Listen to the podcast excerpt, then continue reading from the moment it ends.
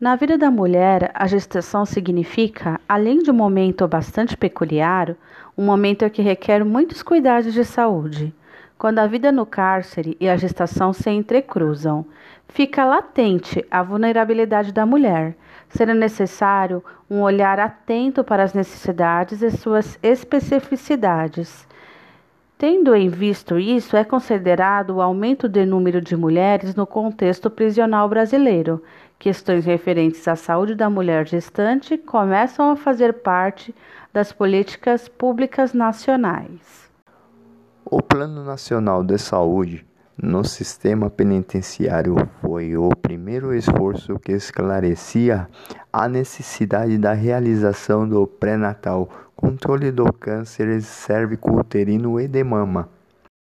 Ao considerar a presa grávida, a lei diz que será assegurado o acompanhamento médico à mulher, principalmente no pré-natal e no pós-natal, extensivo ao recém-nascido. Após o prazo estabelecido de seis meses, a criança será levada por um familiar ou por um assistente social, que a encaminhará ao conselho tutelar. Logo, conclui-se que tal lapso temporal é curto e a retirada do filho, ainda com leite, é dolorosa.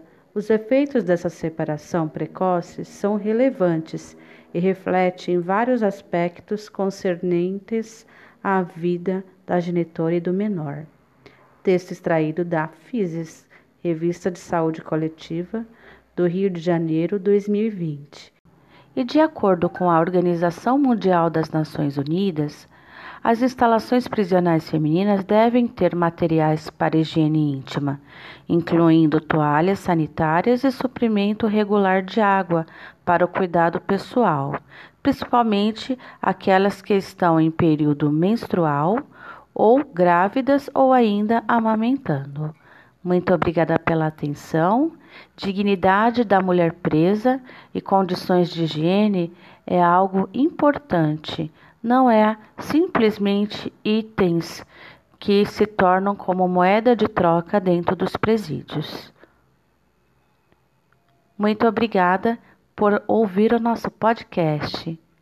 Logo teremos novas publicações.